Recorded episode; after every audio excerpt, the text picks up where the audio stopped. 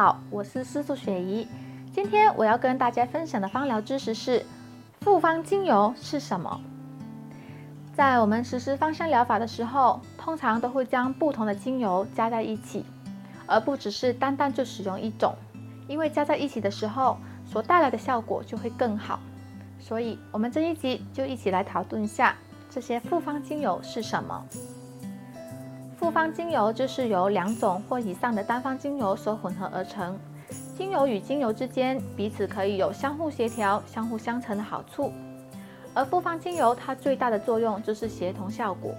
也就是当两种效果相似的精油加在一起的时候，就可以发挥出比单一种精油更大的效果。简单的解释就是一加一会大于二的效果。当我们将两种以上的精油通过混合使用的时候，就可以创造出更好效果的芳疗配方了。因此，我们调配适当的话，就可以有增强疗效的作用。复方精油呢，更符合了我们个性的需求。虽然每一种的单方精油也有着自身的功效，但是为了达到特定的目的，都会将两种或以上的单方精油通过混合之后，成为复方精油来使用。这样子就好像调配中药的原理一样，有着相互协调和增强疗效的作用。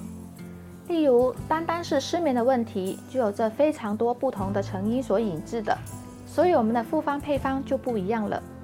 如果失眠的原因是因为我们的精神压力所引致，那我们使用的复方建议可以选择甜橙精油去混合苦橙叶精油进行扩香，或者稀释之后呢，涂抹的方式使用，这样都可以起到镇静心情的好处。如果失眠原因是因为我们的生活节奏太急促，我们使用的复方建议就可以选择罗马洋甘菊精油去混合安息香精油去使用，它们的香气都可以让我们起到安抚情绪和唤起内心宁静感的好处。如果失眠的原因是因为我们感冒鼻塞而导致不舒服而失眠的话，我们使用的复方建议就可以选用尤加利精油去混合真正薰衣草精油。这样子就可以有效地帮助我们去呼吸畅顺，还有可以帮我们放松去睡觉了。所以我们在实际应用的时候，都常常会把精油调配成复方精油去使用。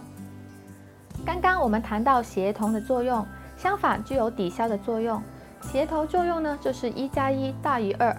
但抵消作用可能就是一加一等于零了。